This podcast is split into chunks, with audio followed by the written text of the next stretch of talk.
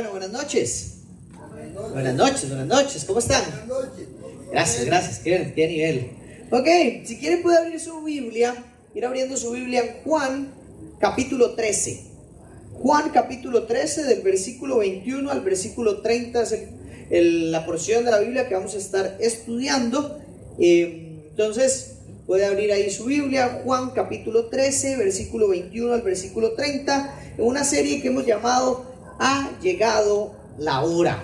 Ha llegado la hora porque Jesús ha dicho esto, Juan nos ha relatado de esta frase y de que ha llegado la hora para que algunas cosas pasen y es lo que hemos estado estudiando en esta, en esta serie. Entonces, hoy vamos a estar ahí, Juan capítulo 13, versículo 21 al versículo 30. Antes de iniciar, quiero darle la bienvenida a las personas que nos acompañan, que tal vez es por primera vez o que hace mucho no vemos. Bienvenidos, están en su casa. Espero que se sientan como en ella. Eh, yo soy Andrés y aquí hay un montón de personas que están dispuestos a servirlos y acompañarlos en lo que necesiten. Entonces, bienvenidos. Es un honor recibirlos acá. Y familia, por favor, ¿cómo los recibimos? Siéntanse como en su casa. Y también para aquellos que vienen por primera vez o hace rato no vienen, estamos estudiando todo el libro de Juan, ya vamos por el capítulo 13. Eh, son 21 capítulos, entonces no se ha perdido de absolutamente todo, nos falta mucho recorrido aún. Quédese con nosotros si quiere repasar, si quiere ver qué hemos eh, enseñado, predicado, qué hemos estado estudiando, puede buscar el podcast, puede buscar también el canal de YouTube y ahí encontrar enseñanzas anteriores de todo lo que hemos ido estudiando de Juan. Ha sido una experiencia súper enriquecedora, muy edificante, muy confrontadora también y que nos ha guiado absolutamente a Jesucristo. Entonces, hoy vamos a hablar en Juan capítulo 13, versículo 21 y versículo 30 de Jesús, pero vamos a hablar de otra persona que aparece en esta historia y es Judas. Hoy el relato nos habla y se enfoca mucho en Judas. Y probablemente es uno de los nombres más conocidos de toda la Biblia, aunque alguien nunca la haya leído. No, tal vez nunca ha leído, pero el dicho de no sea tan Judas, probablemente todo el mundo lo entiende. Si usted tal vez nunca ha leído la Biblia, nunca ha buscado un evangelio, no sabe de qué se trata, pero si alguien le dice no sea tan Judas, todos sabemos de lo que está hablando. Judas tiene una historia muy popular, lamentablemente por algo muy negativo, y estos versículos que vamos a estudiar hoy se tratan de Jesús hablando de esto. Entonces, vamos a leer Juan del 13, versículo 21 al 30, y después vamos a ver qué es lo que estamos viendo en estas dos, en esta porción, tratando de estudiar las palabras de Jesús, lo que está atravesando Jesús y lo que está atravesando Judas en este momento. ¿Verdad? Espero que usted no sea de los que hacen quemas de Judas y eso, porque en Semana Santa. Pero hoy vamos a hablar de ese Judas, ¿verdad? Que conocemos como el traidor, el que ha traicionado, el que traicionó a Jesús y que a veces usa un, un león de la liga, ¿verdad? Para, para la quema de Judas. Pero bueno, leo para ustedes, aquí aparece en pantalla, si no, léanlo por favor en su Biblia, leo en Nueva Biblia de las Américas. Habiendo dicho Jesús esto, se angustió en espíritu y testificó y dijo, en verdad les digo que uno de ustedes me entregará. Los discípulos se miraban unos a otros y estaban perplejos, sin saber de quién hablaba. Uno de sus discípulos, el que Jesús amaba, estaba a la mesa reclinado en el pecho de Jesús. Por eso Simón Pedro le hizo señas y le dijo, dinos de quién habla. Entonces él, recostándose de nuevo sobre el pecho de Jesús, le dijo, Señor, ¿quién es? Entonces Jesús respondió, es aquel a quien yo le dé un pedazo de pan que voy a mojar, el pedazo de pan que voy a mojar. Y después de mojar el pedazo de pan lo tomó y se lo dio a Judas, el hijo de Simón Iscariote. Y después de comer el pan, Satanás entró en él. Entonces Jesús le dijo, lo que vas a hacer, hazlo pronto. Pero ninguno de los que estaban sentados a la mesa entendió por qué le dijo esto. Porque algunos pensaban que como Judas tenía la bolsa de dinero, Jesús le decía, compra lo que necesitamos para la fiesta o que diera algo a los pobres. Y Judas, después de recibir el bocado, salió inmediatamente y ya era de noche. Este es el texto que vamos a estudiar hoy. Y mm, acompáñame a orar primero y después vamos a ir estudiando cada parte que vamos por acá. Señor, gracias por este texto bíblico, gracias por tu palabra, gracias por, por todo lo que podemos aprender en ella. Y gracias Señor por el privilegio que tenemos de compartirla en familia. Te pido Señor Jesús que hables a nuestros corazones a través de ella, que hables absolutamente a todos, a mí y a cada uno de los que estamos acá. Y Señor, que de verdad esto llegue a nuestros corazones y transforme nuestra forma de pensar, nuestra forma de vivir.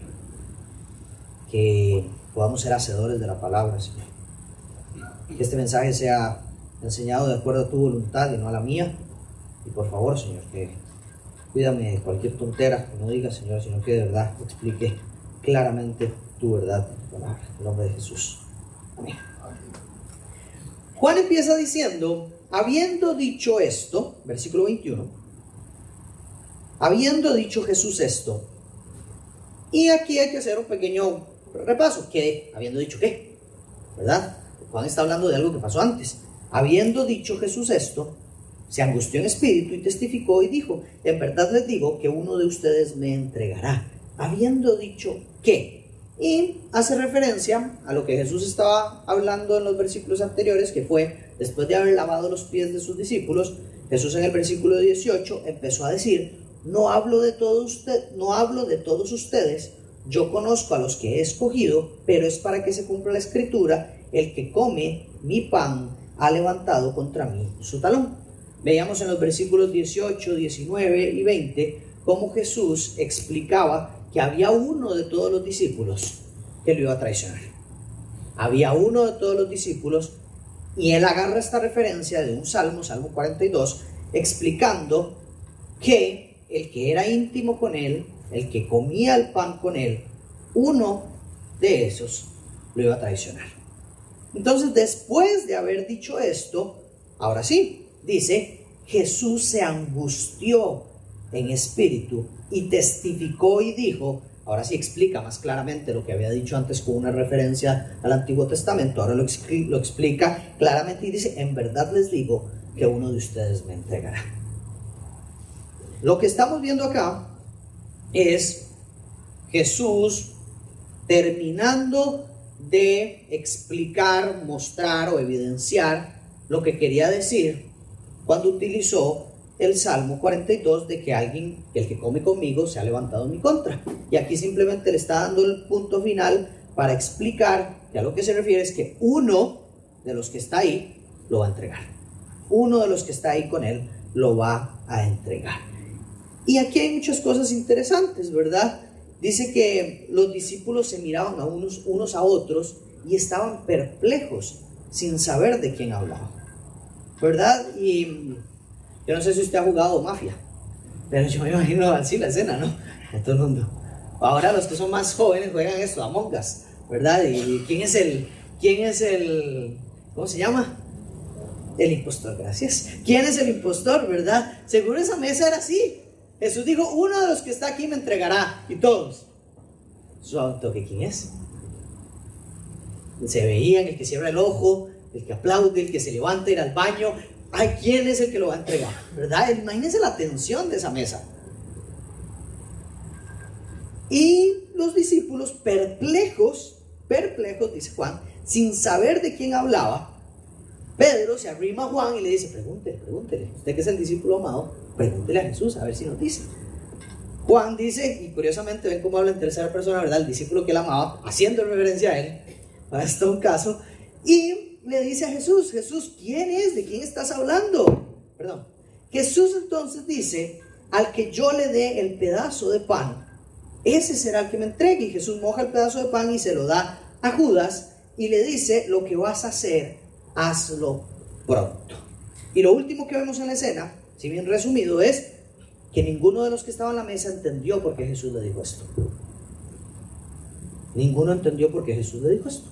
A pesar de que Jesús está diciendo al que le dé el bocado de pan, ese me entregará. Después de que Jesús da el bocado del pedazo de pan, no entienden por qué hizo esto con Judas. Y Judas dice que recibió el bocado y salió inmediatamente. Hay cosas muy interesantes en este pasaje y quiero enfocarme en dos. La primera es la angustia de Jesús y la segunda es el enfoque principal de el que lo iba a entregar, Judas. Yo voy a empezar por ahí. Y me llama mucho la atención de Judas, que Judas es alguien que estaba en la mesa de los discípulos. ¿Ok? Estamos hablando de Judas, y yo creo que todos entendemos claramente Judas el traidor. Pero antes de ver a Judas el, el traidor, Judas es alguien que estaba en la mesa de los discípulos. No es un extraño, no es un fariseo, no es eh, un asesino, no, Judas es un discípulo más. Judas es alguien que estaba con ellos por bastante tiempo, por años, como un discípulo de Jesús. Era uno más de ellos. Estuvo presente en los milagros de Jesucristo. Estuvo sirviendo pescado y pan cuando alimentaron a los más de cinco mil. Estuvo comiendo con Lázaro después de que Lázaro fue levantado de la tumba. Estuvo en cada una de las cosas que Jesús hizo. Estaba ahí con Jesús, estuvo presente en el ministerio de Jesús, sentado en la misma mesa de Jesús, y aún así fue el que traicionó al Señor Jesucristo. Me llama también la atención que nadie esperaba esto de Judas. Porque a veces uno asume que Judas era el traidor y que siempre fue un mal hombre, un pecador, que Judas era el malo en todo tiempo. Uno al pensar Judas es el traidor, uno encasilla a Judas a que siempre fue el traidor. Pero vean que los que estaban sentados ahí no entendían esto. Si ellos esperaban que Judas hiciera esto, ni siquiera preguntan, Señor, ¿quién lo va a hacer? Todos hubieran dicho, fijo Judas. De fijo, si alguien traiciona a Jesús es Judas. Y eso no es lo que pasa. Vea que aun cuando Jesús se acerca a hablarle y decirle, haz lo que tengas que hacer, ellos dicen, no estamos entendiendo. No estamos entendiendo lo que está pasando. Los discípulos se miraban perplejos. Perplejos. Judas no era una persona que se había dedicado a boicotear el ministerio de Jesús. No, Judas no era una persona que a cada rato estaba haciendo cosas malas y que todo el mundo decía, no sé ni por qué lo tenemos en este grupo. No, ese no era Judas. Judas era un verdadero discípulo más, un discípulo que estuvo presente, que estuvo todo el tiempo, era alguien de confianza, era alguien amado, era alguien que era parte de un grupo importante, que lo trataban como familia y seguramente los trataba a ellos también como familia porque no vemos en ningún momento rechazo hacia Judas. Cuando Juan nos habla de Judas, lo único, las únicas dos cosas que dice de Judas es que fue quien traicionó a Jesús y que se robó plata del dinero. Son las únicas dos cosas que dice de Jesús. Pero no dice que fue un mal compañero de los discípulos, que nunca trató mal a nadie. Vemos en otros evangelios donde hay discusiones entre otros, pero nunca vemos a Judas ahí. Judas no siempre fue el traidor. Judas no siempre fue el malo de la película. Y Juan nos cuenta brevemente lo que pasa con Judas. Y lo hace en dos versículos. Un versículo que estudiamos la semana pasada y un versículo de esta semana. Y el versículo es Juan capítulo 13, versículo 2. Y, el, y Juan 13, 27. Juan 13, 2 dice, durante la cena, como ya el diablo había puesto en el corazón de Judas Iscariote, hijo de Simón, el que lo entregara. Y Judas 13, 27 dice, después de comer el pan, Satanás entró en él. Entonces Jesús le dijo, lo que vas a hacer, hazlo pronto. Juan nos explica un poquito de lo que pasa con Judas. Juan nos enseña aquí un poco de la obra de Satanás en la vida de Judas. Y Juan lo explica básicamente de dos maneras. La primera, Satanás puso una idea en el corazón de Judas. Y es lo que dice el versículo 2. Como ya el diablo había puesto en el corazón de Judas Iscariote que lo entregara, la idea de entregar a Jesús fue una idea que nace en el corazón de Judas a partir de la tentación que Satanás pone en la vida de Judas. Y es una idea de hacer algo en contra de Cristo es una idea que creció, es una idea que no fue detenida, es una idea que no fue puesta una verdad de Dios una verdad de Cristo sobre esa idea, sino que es una idea que Judas dejó crecer y dejó de convertirse en una tentación para convertirse en una acción de pecado. Y vemos que Juan dice entonces, después de que esa idea entró en el corazón de Judas, él le dio vida a esa idea, no detuvo esa idea, no fue puesta una verdad sobre esa idea, Satanás entró en él. Y aquí aclarar que no está diciendo que Satanás poseyó a Judas, no está diciendo eso Juan. Juan lo que está diciendo es que toda la idea que Satanás había plantado en Judas se había apoderado de Judas. La idea de entregar a Jesús ya no era una idea, ya era una convicción en el corazón de Judas. Eso es lo que quiere decir el autor acá. No es que Juan salió endemoniado ahí de la cena. No, sino que la idea, la tentación que había llegado al corazón de Judas ya dejó de ser una tentación y ahora es una convicción de una acción que voy a hacer al salir de ese lugar. Por eso dice Satanás ya se había apoderado, la idea, el corazón de Judas ya estaba totalmente entregado a los propósitos de Satanás. El corazón de Judas ya estaba totalmente entregado a los propósitos de Satanás. Y aquí ya vemos a Judas ir como, como caballo desbocado a cometer un pecado. Lo vemos sin frenos, lo vemos ir a toda marcha, a toda velocidad, a cometer un pecado que nació como una idea. Y vemos que el pecado había echado raíz en su corazón y ya se había establecido totalmente en su corazón. Y aquí hay muchas lecciones que podemos extraer. La primera de ellas es cuidado con las tentaciones de Satanás. Cuidado con la tentación.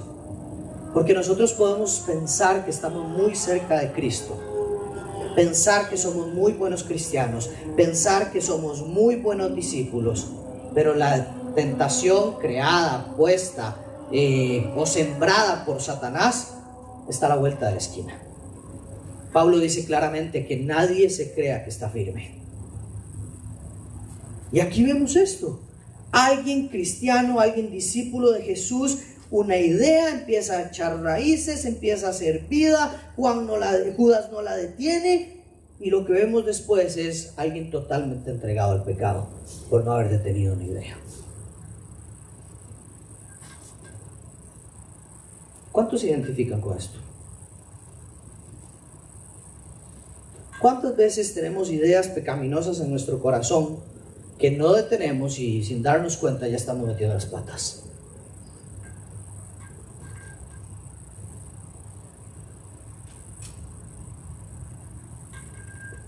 Satanás está tentando constantemente al ser humano. Y no de que Satanás esté aquí sentado con Maga y después se va a sentar allá con Horacio y que están todo el tiempo al mismo lugar, al mismo tiempo. No, porque él no tiene esa capacidad. Él no es omnipresente. Pero ¿cómo funciona? Usted enciende tu su tele y ahí encuentra la tentación. Usted ve su celular y ahí está la tentación. Usted tiene un problema en su casa y encuentra la tentación. Usted se enoja y encuentra la tentación. Claro, y este texto nos muestra claramente el cuidado que cada uno como cristiano debe tener con las ideas que Satanás promueve, con las ideas que Satanás bombardea, con las ideas que Satanás envía a los cristianos, porque Judas no tuvo cuidado y terminó traicionando a Cristo. Y yo le voy a decir algo, yo Andrés Vargas no me puedo creer jamás más firme que Judas porque no, es, no he caminado con Jesús de la mano como caminaba él. Él estaba en todos los milagros. Él caminaba con él. A él le lavaron los pies. Y él cayó.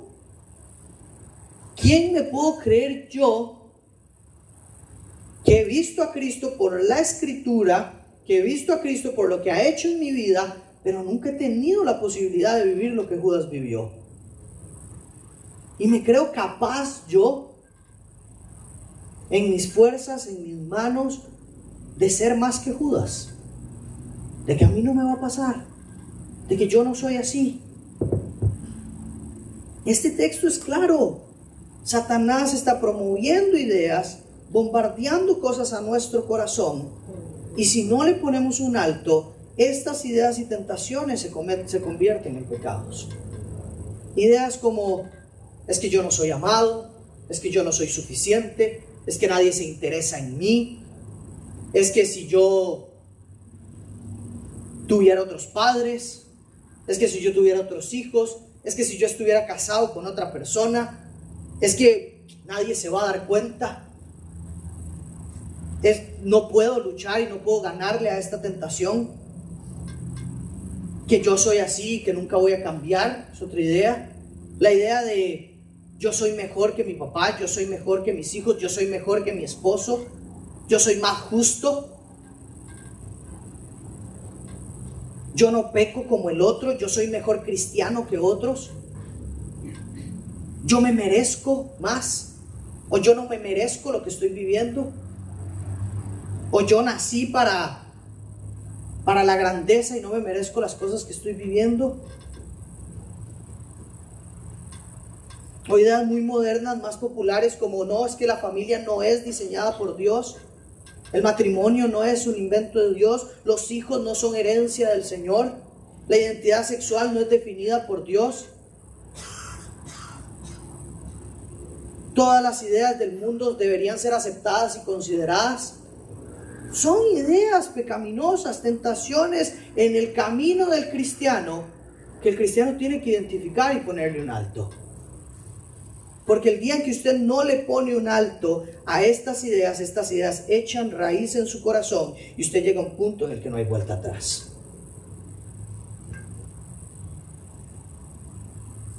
Como cristianos, no podemos vivir coqueteando con el pecado. Dejemos de coquetear con las ideas de Satanás.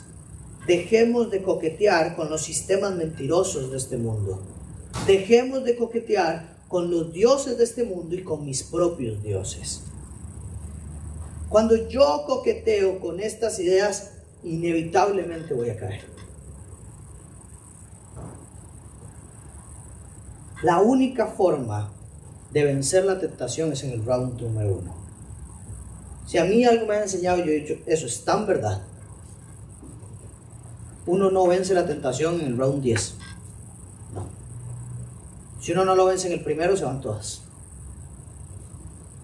La infidelidad, el pecado sexual, eh, las finanzas, cualquier tentación,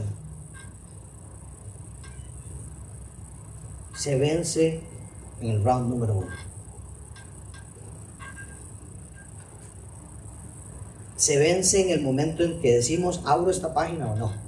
Pero ya cuando la abrí, nada que hacer mando este mensaje o no, digo esto que quiero decir o no. Ahí es donde se gana. Trato a esta persona así o no. En ese momento número uno donde entra esa idea a mi corazón, es donde yo decido si voy a coquetear con esa idea y darle vida o ponerle un alto a esa idea y poner una verdad de Cristo sobre esa idea. Judas no detuvo ni idea, coqueteó con la idea de Satanás y se convirtió en una convicción de su corazón. ¿Cuántas ideas del diablo hoy tenemos como convicciones en nuestro corazón y en nuestra forma de actuar? Porque no le hemos, no le hemos puesto la verdad de Cristo encima. Este es un mensaje claro de que debemos detenernos hacer un alto y vivir como cristianos, pensar como cristianos, luchar como cristianos, amar como cristianos. Dejar de dar casa, dejar de dar vida a las mentiras diabólicas que se acercan al corazón del cristiano. Y sí, hoy es un mensaje atípico, pero es lo que dice la Biblia hoy. Porque qué bonito a veces escuchar los mensajes de la gracia y que qué bueno el Señor. Sí, pero hay mensajes también claros de que si no luchamos con el pecado, el pecado hace vida en nuestro corazón. Y no podemos vivir esta vida como si toda idea fuera buena, como si toda idea en mi corazón fuera santa, como si toda idea en mi corazón fuera agradable, como si toda idea en mi corazón proviene de Dios, porque no es así. Si seguimos creyendo que nada es malo, que nada malintencionado, que nada tiene eh, un propósito de matar, de destruir, entonces vamos a terminar destruidos sin darnos cuenta de lo que nos destruyó. Y esa es la crisis de la iglesia actual, que convive con el pecado sin saber diferenciar lo bueno de lo malo que convive con el pecado como si agradar al cuerpo y agradar a sus propios corazones fuera igual de importante que agradar a Cristo. Y estamos muy equivocados si esa es nuestra forma de pensar. Porque si somos cristianos, vivimos para Cristo. ¿Qué pensamientos del mundo, qué pensamientos de Satanás están haciendo nido en su corazón hoy? Póngales un alto. Póngales un alto ya. No permita que destruyan su vida. No permita que destruyan su familia. No permita que destruyan su corazón. No permitan que destruyan su matrimonio. Póngale un alto ya a esa tentación.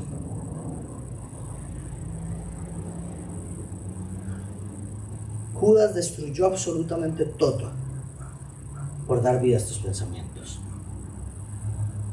y su reputación es la del traidor del Señor. ¿Cuál quiere que sea su reputación?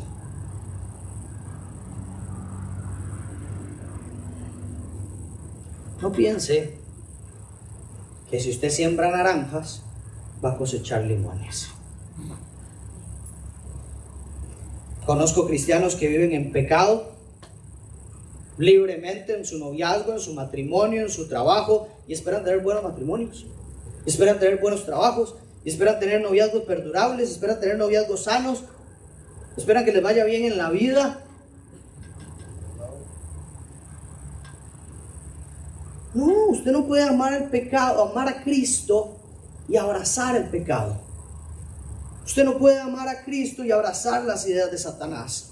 Usted no puede decir, yo soy de Jesús, Jesús es el Señor y Salvador de mi vida y servir al pecado y a las ideas diabólicas de este mundo.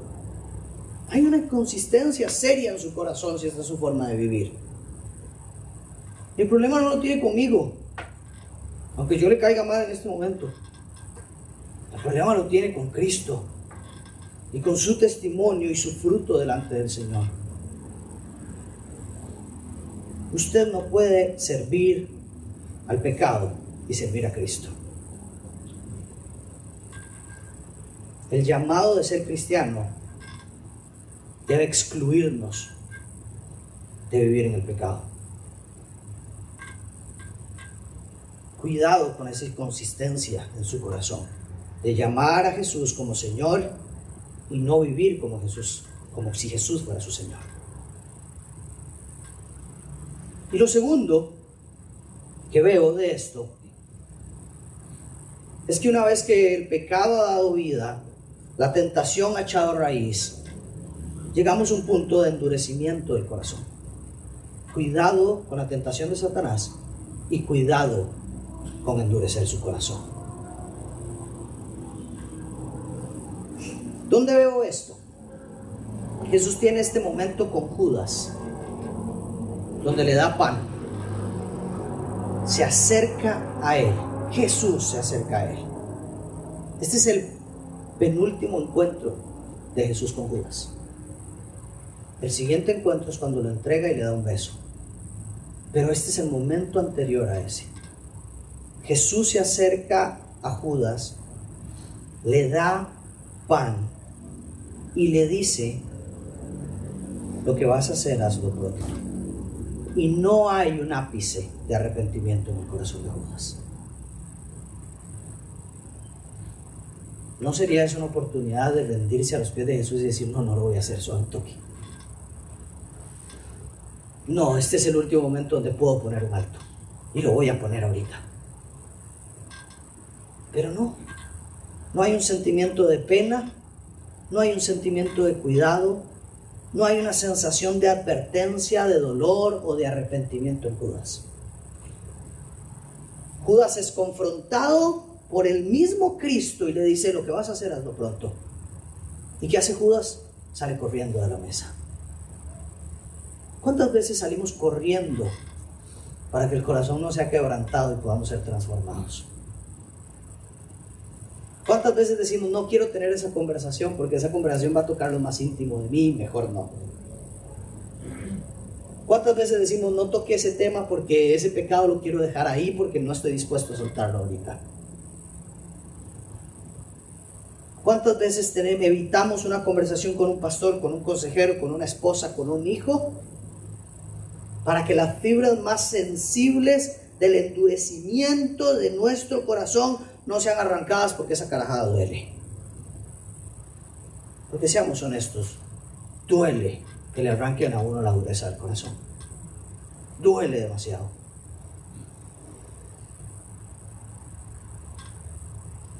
Y a veces preferimos el dolor de destruirlo todo que el dolor de la transformación.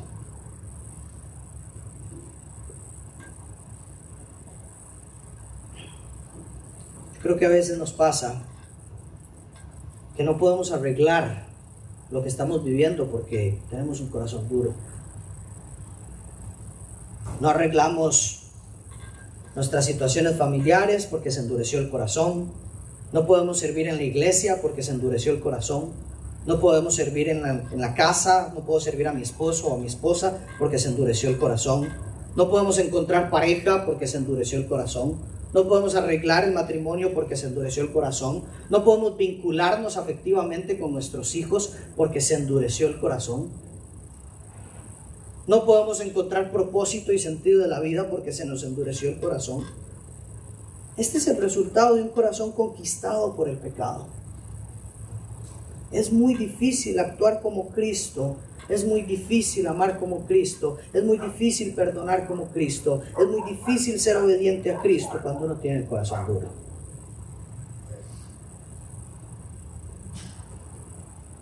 Y a veces la solución humana es, no toquemos este tema.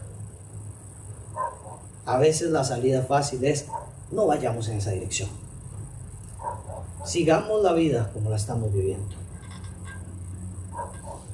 no estoy dispuesto a pasar por ese proceso. No estoy dispuesto a arrepentirme de ese pecado. No estoy dispuesto a ser transformado. Cuidado, familia, con la tentación y las ideas de Satanás. Y cuidado con el endurecimiento de su corazón.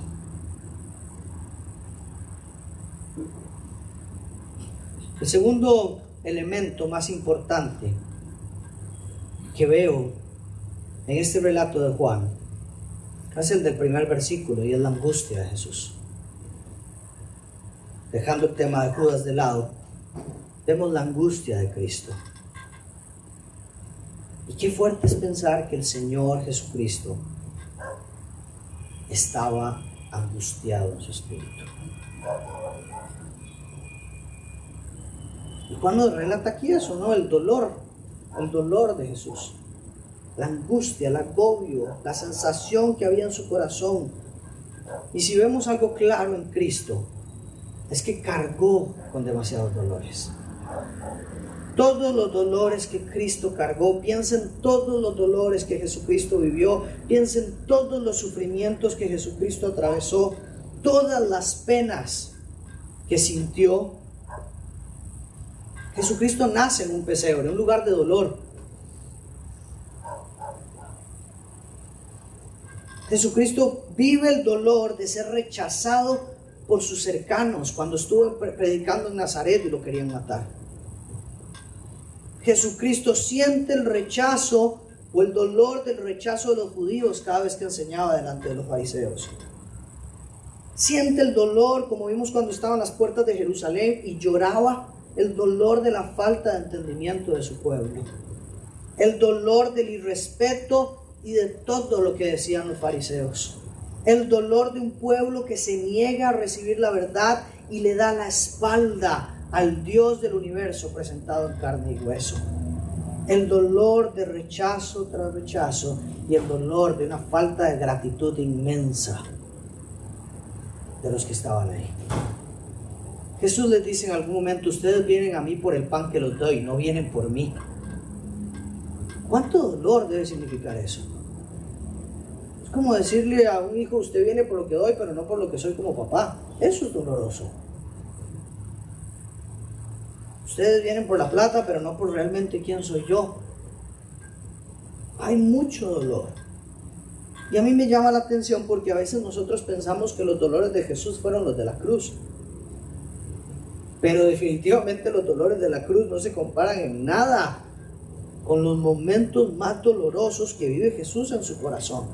Hay mucho más dolor emocional, hay mucho más dolor espiritual que el sufrimiento físico de la cruz. Juan nos dice aquí que Jesús estaba angustiado en su espíritu. Yo creo que hay dos o tres dolores en el ministerio de Jesús que yo digo esos son los más grandes. No le voy a decir el primero, lo vamos a estudiar más adelante. Pero para mí el segundo o tercero es el de uno de ustedes me entregará. Qué fuerte el dolor de la traición de un ser amado. Porque aquí Judas era un ser amado. Judas era alguien a quien Jesús amó apasionadamente. Qué duro el dolor que vive Jesús acá. El dolor de alguien que lo había, que había compartido años con él. El dolor de alguien que era de los suyos, uno de los suyos, uno que estuvo con él, uno que la había escogido y uno que fue desviando su corazón lentamente. Uno que no era así desde el principio pero que poco a poco fue desviando su corazón hasta convertirse en el traidor de Jesucristo. Yo creo que la traición de Judas es uno de los momentos más dolorosos de nuestro Señor en el ministerio. Y, y aquí me llama, veo cuatro lecciones muy puntuales. Y es que yo creo que el dolor de la traición de un ser amado, de un amigo que nos vende, un amigo que habla mal de nosotros, que nos mete el puñal, un familiar que nos traiciona, un esposo, esposa que nos traiciona, un padre que nos traiciona, un padre que abandona a sus hijos. Esos dolores son de los más grandes de todos y veo cuatro cosas en medio de esto. Lo primero que veo es que prever una situación dolorosa no evita el dolor prever o saber que hay una situación dolorosa no evita el dolor en el momento. A veces pensamos que, ay, pero usted ya sabía que eso iba a pasar. Eso no significa que deje de doler. Claro, Jesús ya sabía que lo iba a traicionar, pero el dolor era el mismo. El dolor no solamente de sentirse traicionado, sino el dolor de perder a Judas. El dolor de que uno de los suyos iba a perder en el pecado. Prever una situación dolorosa no evita el dolor y debemos entender que la angustia, la tristeza, la soledad, el enojo o cualquier dolor que podemos estar atravesando pasa, es válido y lo sentimos y lo sintió el mismo Cristo. Y el hecho de que yo prevea una situación, planifique una situación o me espere una situación dolorosa en particular, no va a hacer que a la hora de que el dolor esté presente lo pueda evitar. Si usted le dice, uy, no me imagino el dolor de perder un ser amado, en algún momento vamos a perder un ser amado, pero en el momento del dolor va a doler. Uy, no me imagino el dolor de pasar por una enfermedad muy terrible, tal vez nos toque y va a doler, aunque desde antes nos vayamos preparando. Debemos aprender a gestionar el dolor y no ponerle una curita al dolor y hacer como si no hubiera dolor. Cristo se angustió y tuvo dolor. Lo segundo que veo es que nuestro Señor Jesucristo entiende el dolor. Si usted a veces dice que nadie entiende este dolor, Jesucristo entiende el dolor. Jesucristo comprende absolutamente el dolor que usted puede estar atravesando. Isaías capítulo 53 describe a Cristo como el varón de dolores. El hombre de dolores. Jesucristo entiende el dolor que usted puede estar atravesando. Jesucristo entiende el dolor de ser traicionado, de ser vendido, de ser rechazado, de ser abandonado, de lo más bajo del sufrimiento físico, del sufrimiento emocional. Él entiende ese dolor. Y si usted hoy está atravesando un dolor complicado, mi hermano, mi hermana, no está solo, no está sola. No están solos. Porque Cristo padeció el dolor. Y a Cristo le dolió. Lo tercero que veo, y aquí quiero animarlo, es que a pesar del dolor, Jesús perseveró. A pesar del dolor, Jesús no se quedó en su angustia, Jesús no se quedó en su dolor, Jesús perseveró. Jesús siguió adelante, Jesús caminó y aquí hay que dejar algo muy claro. Una mente adolorida, un corazón angustiado, no significa un corazón pecaminoso. Un corazón adolorido, un corazón angustiado, no significa un corazón pecaminoso. ¿Qué quiero decir con esto? Que el hecho de que yo esté adolido, el hecho de que yo esté agobiado, el hecho de que yo esté triste, el hecho de que estoy pasando por una crisis en mi vida, no significa que debo perder la ternura, la compasión, la gracia que Cristo me ha dado, ni que me justifique pecar contra los demás. Jesucristo sufrió el dolor, sufrió la angustia, sufrió la tristeza y nunca pecó. Y ese es el modelo del cristiano. Qué difícil es cuando hay dolor, cuando hay enojo, no pecar contra el hermano. Y lo cuarto que veo, y es uno de mis puntos favoritos, es cuán grande es el amor de Dios por cada uno de los pecadores. Que aún sabiendo todo lo que iba a sufrir, Él siguió adelante. Que aún sintiendo dolor, Él siguió adelante. Jesús sabía que iba a morir por causa de la entrega de Judas. Jesús sabía que iba a morir por el pecado de la traición de Judas. Jesús sabía que su muerte iba a significar el perdón de estos pecados. Jesús sabía que iba a morir para perdonar a todos los que habían pecado y a todos los que iban a pecar. Si usted supiera que en su en la entrega de su vida, si usted entregara su vida, usted pudiera perdonar el pecado de quien más lo ha dañado, usted entregaría su vida. Usted le dice, tírese de este cuarto piso y los pecados de aquella persona que más le ha hecho daño a usted van a ser perdonados. Usted se tira. Yo no. Me empuje Dios, pero yo no me tiro. Jesucristo está haciendo esto. A veces pensamos que Jesucristo muere por mis pecados nada más y qué lindo, pero muere también por los pecados de Judas. Muere también por los pecados del que del que ha violado, del que ha asesinado, del que ha raptado, del que ha robado. Ha muerto también por todos esos pecados. Qué grande es el amor de nuestro Señor Jesucristo, que no hay pecado que pueda quedar imperdonado para Él. Qué grande es el amor de nuestro Señor Jesucristo, que aún sabiendo todos los pecados que cometemos, todos los pecados, todo lo que hay en nuestro corazón, aún así Él dice, yo voy a morir por ellos. Qué grande es el amor de Cristo, que aún sin que Judas se lo mereciera, lo amó hasta morir y dar su vida por él. Cuán necesitados estamos de la gracia de Jesucristo para poder entender la magnitud de su salvación. Cuán necesitados estamos de la gracia de Jesucristo para poder amar como Jesucristo ama. Cuán necesitados estamos de la gracia para que nuestros ojos sean abiertos y podamos entender completamente la obra de Jesucristo. Porque a veces lo vemos tan a la ligera, lo pasamos tan por encima, lo damos por sentado, sin apreciar lo que, esto significa. Quiero terminar con esto.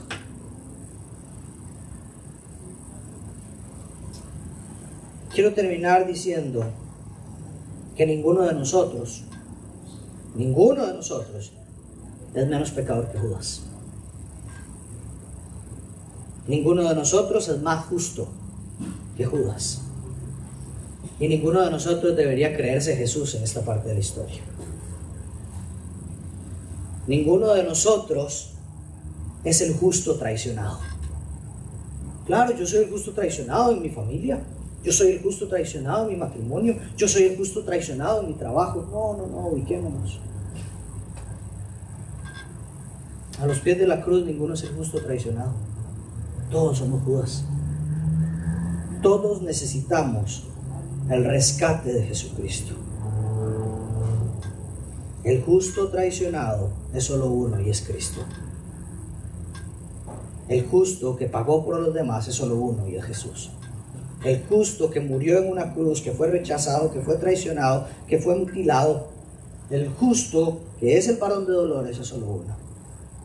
El cordero sin mancha que fue callado, como dice Isaías, sin decir una sola palabra al matadero, no es usted y no somos nosotros.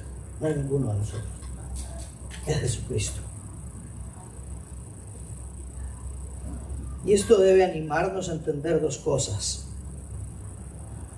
Y es que si yo no soy Jesús, ¿qué derecho tengo para condenar, humillar, maltratar a aquel que se ha portado como Judas conmigo? Y lo segundo es que el dolor de Jesús no fue para que vivamos como Judas. El dolor de la sangre de Cristo, el dolor de la traición de Jesús, no es para que usted siga viviendo como vivió Judas. No es para que usted siga coqueteando con el pecado. No es para que usted siga abrazando las ideas del mundo y llevándolas a todas las esferas de su vida. La sangre de Cristo fue derramada para que nosotros seamos salvos, nos arrepintamos de nuestro pecado y vivamos en santidad como cristianos.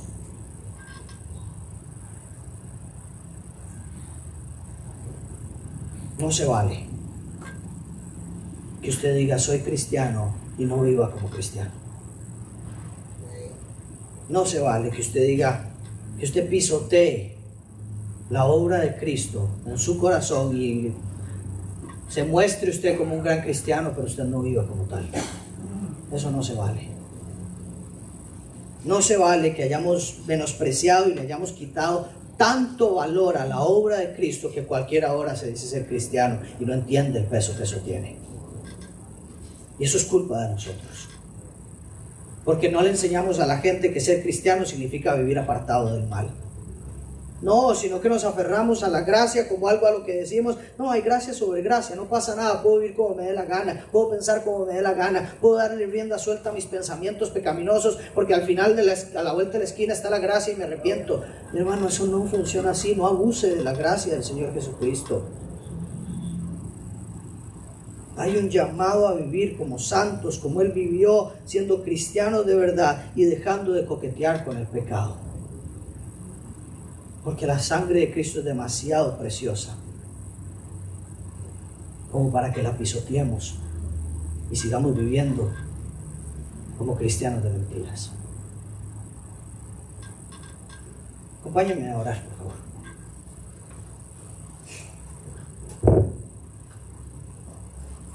Padre, Señor, no sé ni qué decir. Perdón. Perdón, perdón, perdón, perdón, perdón. por mi traición. Perdón por coquetear con el pecado. Perdón, perdón, Señor, por, por la maldad que hay en mi corazón, que yo convivo con ella sin entregártela y, buscarte para que la mates. Perdón por darle vida al pensamiento pecaminoso que hay en mi corazón y no ponerme un alto en el primer round. perdón por dejar que la maldad eche raíces en mí.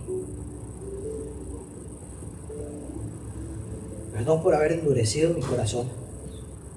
Perdón por haber endurecido mi corazón, Señor. Perdón porque por haber endurecido mi corazón, hoy tengo un matrimonio difícil, hoy tengo una familia difícil, hoy tengo una crianza difícil, hoy tengo un trabajo difícil, hoy tengo un montón de relaciones rotas porque yo he decidido endurecer mi corazón, mis pecados. Perdón por no pedir perdón. Perdón por no buscarte. Perdón porque yo soy Judas, Señor, en esa mesa. Yo soy Judas y necesito tu salvación. Necesito tu redención, Señor. Necesito que quiebres una vez más mi corazón, Jesús. Que me perdones.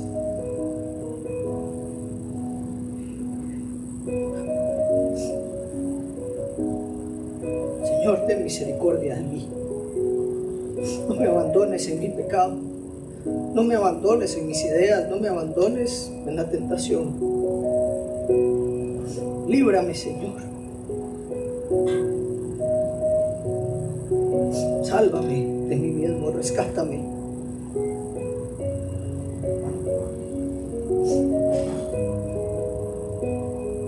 Te amo, Señor. Corazón. Quiero ser un discípulo que te honre, te glorifique, que no tenga un corazón duro y que no que no sea indiferente ante el pecado, que no sea indiferente ante caminar con dureza, que no sea indiferente ante lo que está mal en mi vida, que no sea indiferente ante los pensamientos malintencionados que pone el enemigo en mi corazón. Ayúdame a detectar toda mentira y a ponerle tu verdad por encima de ella y vivir de acuerdo a tu verdad. Señor, que tu verdad nos haga libres. Que tú que eres la verdad nos haga libres. Gracias Jesús por, por ir a la cruz a pesar de mi traición, por ir a la cruz a pesar de quién soy yo, y por extender esa salvación por los siglos de los siglos. Gracias por tu cuidado a mi corazón y por tu amor tan grande de seguir adelante a pesar de tu dolor, por tu amor tan grande de seguir adelante a pesar de mi pecado, por tu amor tan grande de amarme sin condición, aunque yo no lo merezca. Señor, te pido que me permitas a mí amar a mi esposa, a mi hermano, como me has amado a mí. Que yo no endurezca mi corazón para no amarlos como corresponde. Te ponemos esto en tus manos, nuestras vidas, nuestros corazones, nos rendimos, Señor, y te damos gracias porque sabemos que nos escuchas